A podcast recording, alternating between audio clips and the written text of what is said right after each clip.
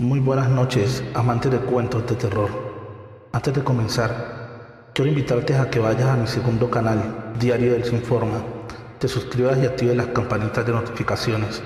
Estaremos subiendo las creepypastas más aterradoras. Adéntrate en lo desconocido. ¿Te atreves a abrir este diario?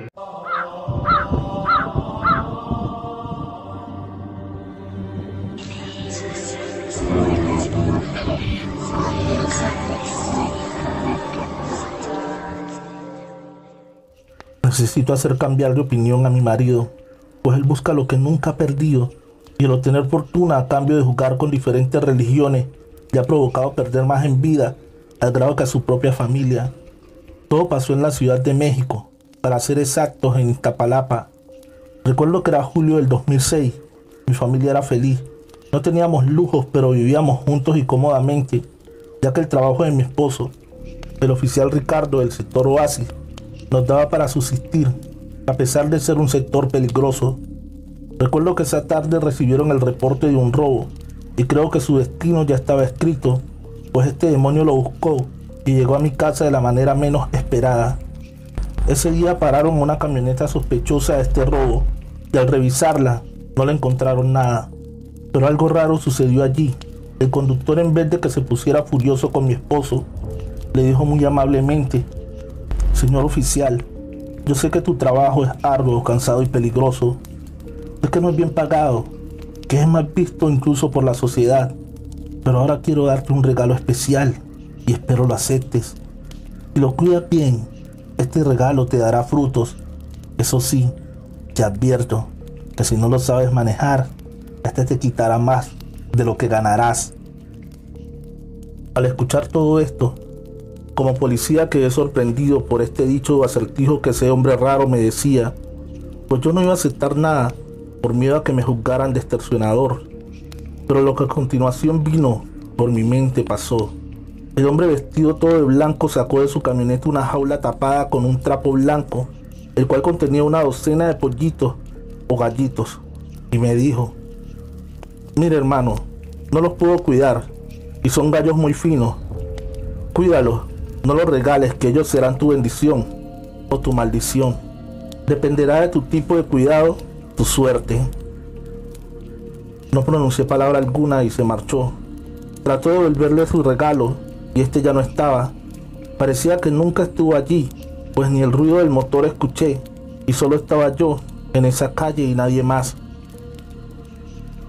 Esa tarde llegué a casa, estaba mi esposa con mis tres hijos pues no sabía qué hacer con esos animales y se los mostré. Les conté todo al pie de la letra y pues comencé a cuidarlos y de allí todo cambió en mi entorno familiar. Pasaron muchos meses y en mi trabajo había problemas con varios comandantes, al grado que ya no era bien visto allí, porque se me obligaba a trabajar con prepotencia y sin justificada razón. Me ordenaban detener a gente sin ningún delito y eso no me agradaba. Hasta pensaba dejar ese trabajo prepotente. Así que cierto día decidí renunciar a la policía, pero algo cambió mi vida. Al hacer un último patrullaje en la colonia Constitución de 1917, justo al voltear a una casa miré a una señora que me hacía señas. Pensé que necesitaba auxilio y acudí a ella, pero pareciera que me estaba esperando y me dijo secamente esto. Hola Ricardo, tu línea de vida tiene varias cosas para ti. Y una es que es hora que ese regalo que recibiste te dé a ganar mucho. Es ahora o nunca. Estás marcado con esta oportunidad que no cualquiera la recibe. Tu suerte comienza ahora. Hasta una dirección de un lugar clandestino me dio y dijo, debes de utilizar el de color rojo. Ese será tu suerte de hoy. Así que ve, apuesta y gana que nada saldrá mal.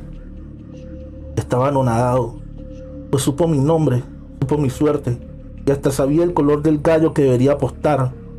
Cuando llegué a casa miré que varios de estos gallos estaban ya grandes. Me dije que eran muchas coincidencias, así que me la jugué y lo hice. Pero por lo peligroso del barrio y porque era de día de quincena, para apostar en ese lugar me llevé a tres compañeros policías conmigo, ya que no tenía experiencia en esta práctica de gallo. No sabía de derby ni amarrar navaja. Yo no sabía nada, y menos en apuestas. Así que allí me regaló un señor extraño que ni conocía una navaja y él mismo la amarró y me dijo, amigo, tú eres nuevo y se ve que traes un gallo bueno. Quisiera apostar 100 dólares de entrada, un poco más de mil pesos, y hice algo que nunca había hecho. Agarré el sagrado dinero del gasto de mi esposa y le aposté a mi gallo. Mis amigos se sorprendieron, pues en menos de dos minutos mi gallo de un tajo degolló al rival, y solo allí me llevé 5 mil pesos. Una cantidad buena. Al ver esto, mis tres compañeros me insistieron en volver a apostar y aceptaron poner su sueldo. Solo dejé descansar el gallo unos minutos y volví a pelear. El rival era bueno y peleaba bien, y de un golpe le cortaron la pechuga a mi gallo. Pensé perder allí todo, pues no contaba con eso, y de un patadón muy rojo dejaba malherido al rival y terminó por fallecer. Se declaró ganador y allí nos dieron casi 20 mil pesos mexicanos, unos 1.700 dólares. Al ver mucho dinero ya no apostamos y nos repartimos las buenas ganancias. Cada quien se fue para su casa con una buena cantidad de dinero. Llegué y le dije a mi esposa que esa señora vio mi suerte y que regresaría a darle las gracias y algo de dinero por su acertada predicción. Regresé mi patrulla, toqué su puerta, pero ahora lo que me dijo me cambió por completo mi forma de pensar. Yo no quiero tu dinero. Más adelante nos pagarás con otra cosa. Ya vi tu destino y el precio será alto, muy alto. Como estaba feliz, no le di más importancia y me fui de allí, sin hacerle caso a esta señora, y pensé que estaba loca, pues ya no comprendía sus palabras. Al regresar a la base, mis compañeros me dijeron algo que cambió mi panorama de ver las cosas. Ricardo, hermanos, nos encomendaron ir a Catepé, Estado de México, a la iglesia de la Santa Muerte. Dicen que ella es muy poderosa y cumple tus peticiones, que le puedes pedir lo que sea. Vamos y le pedimos más suerte en las apuestas. No dudé y nos dimos una escapadita, pues estaba unos 40 minutos. Llegamos y nos recibió un señor muy raro, que me acercó una imagen de la Santa Muerte y me dijo lo siguiente. Aquí encontrarás respuestas a todas tus preguntas.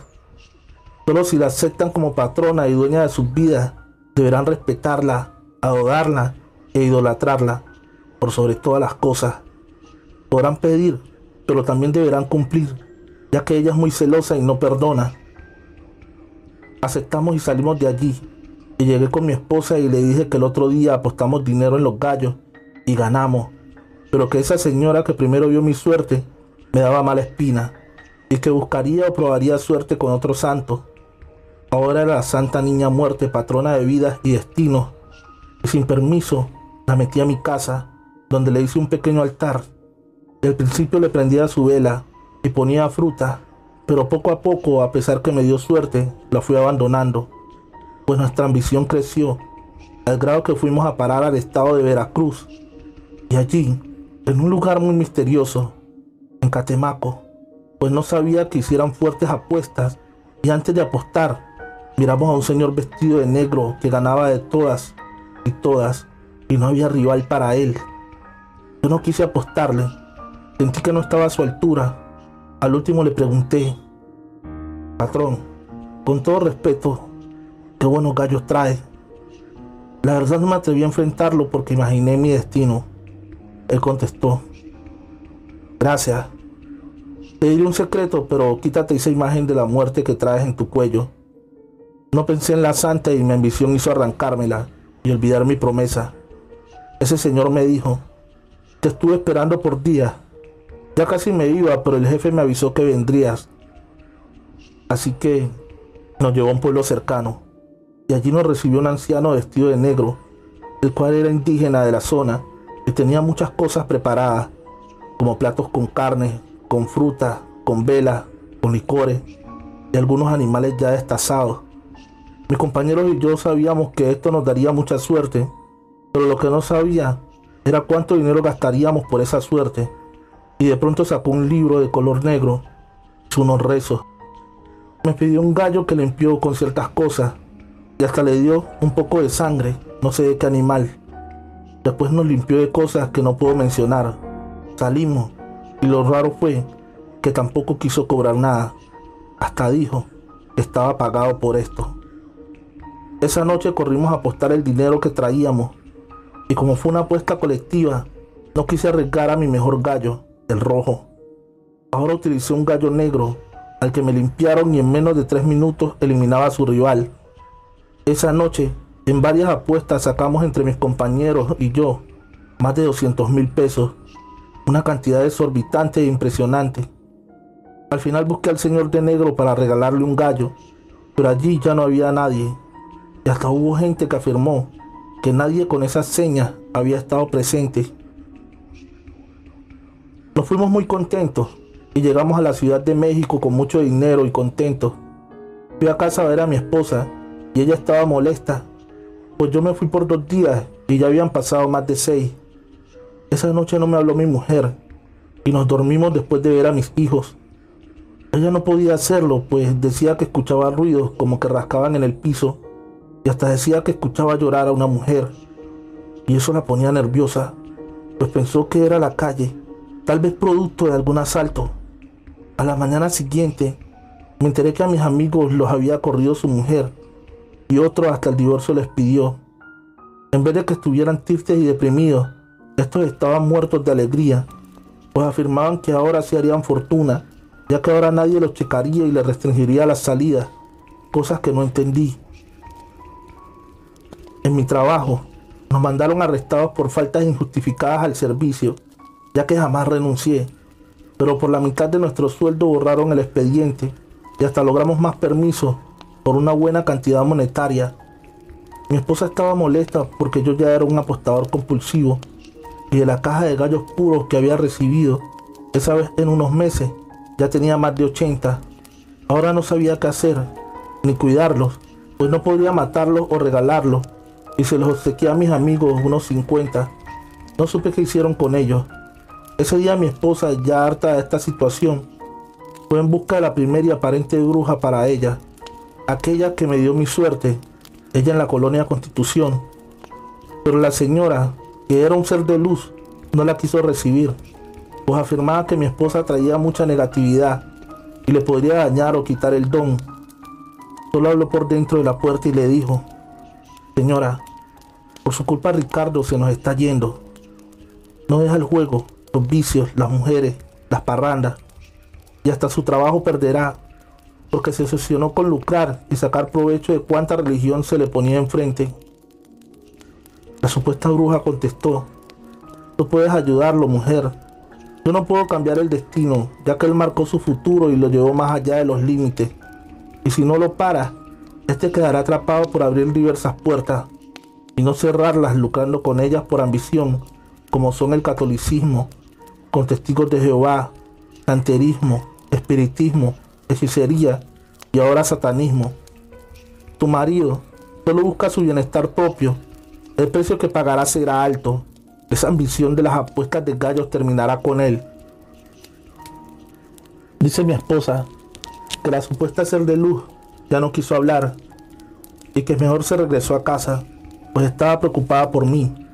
Pero yo en ese momento estaba pensando con mis compañeros en otra apuesta muy grande, ahora en Michoacán, y fuimos. Allí no sé por qué vi una persona con muchos collares y pulseras coloridas, a las que siempre observaba antes de apostar. Y miré que esta persona solo tocaba el gallo, porque cuando lo saludaban sus rivales o amigos no les daba la mano, y menos se dejaba tocar. Le dije a mi amigo Jorge que apostaría 3 mil pesos a su gallo. Lo hizo, pero le ganó a mi gallo invicto. Esa rara persona conmigo ganaba cinco peleas seguidas y su gallo estaba como si nada. Quise saber qué cosa era o por qué era esa presencia tan fuerte que hasta a mí me impresionaba. Él me vio y me leyó la mano y solo me dijo algo que no supe entender. Mi tata me cuida, mi hermano. Él es mi santo y también te cuidará si así lo deseas. Tú estás aquí por un motivo y no te regresarás sin haberlo logrado.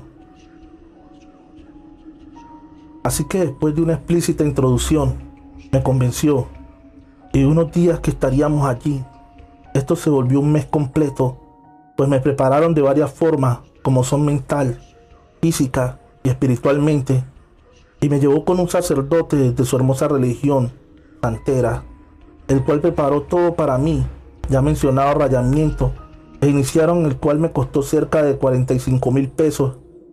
Pero mi amigo me prometió que mi santito me regresaría con ganancias eso y más. Fueron cosas nuevas para mí, pues ignoraba que esto fuera posible, y después de mucho tiempo de rayamiento, donde sentía desfallecer, pues era un trabajo pesado y duro espiritualmente, me dieron instrucciones de cómo dirigirme y actuar. Eso sí, nunca comenté que ya había experimentado varias religiones y que había jurado lealtad a varios santos y dioses, pero honestamente nunca cumplí mis promesas, ya que lo único que buscaba era fortuna y no importaba de dónde o cómo la obtendríamos. Días después de rayarme, quise probar suerte y de ver si realmente era cierto lo que ellos me decían, y al azar tomé un gallo le pedí a mi tata, a mis santos que me dieran la suerte y la apuesta fue de 5 mil pesos. Al principio, para antes de las 10 de la noche, ya teníamos 300 mil pesos ganados. Allí besé a mi prenda, a mi muerto, y le di gracias a los santos y dije, ahora sí, ya que realmente la religión que quiero seguir está conmigo para siempre. Mis compañeros estaban raros pues a cada rato preguntaban si ya me había marcado mi esposa. Yo les decía que no, ella para nada pensaba en mí. Repartimos ganancias y era una racha de suerte muy buena, pues desde meses no perdíamos peleas y ya teníamos un buen dinero cada uno. Y lo mejor de todo es que tenía mi familia, o eso pensaba. Regresé a casa y me recibió mi esposa, y al verme con pulseras y collares me preguntó, ¿Qué diablos eres ahora, Ricardo? Por favor, no juegues con las religiones. Tú no eres sincero con ellas y solo quieres ambición, poder, y no estarás preparado para cuando pagues tus cuentas y ofensas. No quise pelear y como estábamos viviendo en una casa de Infonavit en Iztapalapa, en la cual faltaba mucho el agua, le cambió su ambiente cuando le di 50 mil pesos para construir una cisterna para pintar y arreglar el departamento. Ella tomó el dinero y no dijo nada más. También les traje regalos, joyas, perfume y todo para la familia, hasta una figura color negro que ni supe de dónde la compré, porque se veía rara, pero pensé que serviría para adornar la casa y allí la dejé encima de un librero. A la mañana siguiente, alimenté a los gallos e investigué una nueva feria para apostar mis gallos, pues mi suerte no paraba y esta crecía día a día. Mi esposa contrató a unos albañiles y dio instrucciones de excavar en el patio y hacer una cisterna de 30 mil litros de agua. Ya curgía el trabajo. Estos albañiles comenzaron a excavar y para después de las 6 de la tarde se toparon con un piso falso, el cual sonaba hueco, pero al abrirlo encontraron restos óseos. Eran unos huesos muy viejos, así como vasijas, ropa de colores muy antiguos, muñecos de barro y hasta abajo dos ollas que no podía mover. Ellos avisaron y después de analizar este hallazgo, supuse era un entierro revolucionario, pero estaba equivocada, pues era más bien algo prehispánico. Mi esposa les dijo que no quería tocar eso, que esas ollas son de dinero, mejor ustedes sáquenlas y nos repartimos en partes iguales todos. Ellos aceptaron encantados y tardaron, lo juro, tardaron unas tres horas en sacar las ollas y los huesos los tiraron a la basura, pues era más importante el oro. Al mover las ollas estas eran como una especie de alcancía, hasta se escuchaba como las monedas se movían dentro. Después de sacar la vasija se dieron a la tarea de abrirla, pero estos la rompieron con los picos y palas, y al momento de vaciar las monedas, estas estaban llenas de carbón. Allí no había tesoro alguno, y lo juro, hasta como una especie de humo salía de esas vasijas. Yo maldiciendo, ordené volver a rellenar con eso todo lo que encontraron. Esto me lo contó mi esposa y la regañé, pues le dije que era su suerte y pues a ella le tocaba sacar ese tesoro. Y el momento en que se dio la oportunidad a los albañiles, esta suerte se volvió carbón. Esta noche platicamos y dormimos, pero ya la sentía rara, como que no tenía amor hacia mí. Me levantó gritando y me dijo así, a eso de las dos de la madrugada, Ricardo, Ricardo, despierta amor, que se metió una mujer a la casa. Está en la cocina. Efectivamente comenzaron a tirar cosas de la cocina. Saqué mi arma de cargo y apunté, pero allí no había nada. Solo los dos vimos como una especie de humo con forma de silueta se desvanecía allí mismo. Esto era muy raro, pero después supimos que era el espíritu liberado de ese entierro que alteramos y destapamos. De esto ya no dijimos nada. Me fui a un nuevo palenque y mi esposa ya me había dicho que si no paraba mi forma de ser, ella me abandonaría. Pero resulta que ni yo sabía qué quería. Así que me fui por día. Allí mis compañeros en medio de una puesta de gallos me confesaron que le hicieron un trabajo con el señor satánico, el de Catemaco, Veracruz, para que me dejara de mi esposa. Así ya no tuviéramos problemas, pues ya todos estaban separados menos yo. Pero la verdad amaba a mi esposa, no pensaba dejarla, y pregunté en qué consistía ese trabajo. Ellos dijeron que el señor adorador del demonio nos dio una figura de un color negro y esta la teníamos que colocar en la misma casa que tu esposa. Esto me enfureció y hasta de la pelea y apuesta me olvidé. Estábamos en Guanajuato y no había red telefónica. Por más que le marcaba no entraba la llamada. Estaba a unas 5 horas de mi casa y salí corriendo hacia allá. Mi esposa desde el día ese de la aparición de la mujer ya no estaba tranquila y le pidió el perro Doberman a su mamá para cuidar la casa en esos momentos era de noche y salió a comprar pan. Los otros dos hijos llegaban como nueve de la noche del colegio y solo en casa estaba mi hijo menor de siete años con el perro en el patio. En ese justo momento dice que se le aturó la llave para entrar y por adentro se escuchaban gritos y llantos de mi hijo, como por arte de magia y hasta parecía que el perro olía el peligro. Impulsaba y rompía la ventana para acudir con el niño escuchaba como el perro peleaba con otro animal, pues él lo lastimaba y recibía también golpes. Mi esposa no podía abrir la puerta. Sacó fuerzas de donde no supo y la tumbó. Al entrar vio a mi hijo que estaba arriba de un librero muerto de miedo. Y el perro Doberman estaba rodando por el piso con otro como perro negro, que casi lo mataba, pues ambos eran muy fuertes. Entonces mi esposa agarró un tubo metálico y le dio un golpe a la cosa, la cual soltó el perro, pero ella quedó tiesa del miedo. Eso no era un perro, eso era una especie de demonio, pues su hilera de afilados dientes le habían causado múltiples cortes al perro. Y después de soltarlo, se escondió abajo de los muebles para no salir jamás. Ese demonio había atacado a mi hijo y le arañó parte del cuerpo. El perro acudió a su ayuda y después de minutos murió. Después de unas dos horas llegué a casa y me puso al tanto ella me culpó de todo lo que pasaba en casa y me reprochó que desde que yo comencé a probar suerte, a jugar con diferentes religiones, esto se me salió de control, diciéndome que arriesgué a mi familia por completo, y todo por mi maldita ambición de jugar con el diablo, por faltar al juramento que hice en varios lugares. La verdad, perdí más que los miles de pesos que gané. Desde esa noche perdí a mi familia, a mi esposa e hijos, perdí hasta mi trabajo. Lo que sí no me dolió perder fue esos malos amigos que por su culpa arriesgaron a mi familia.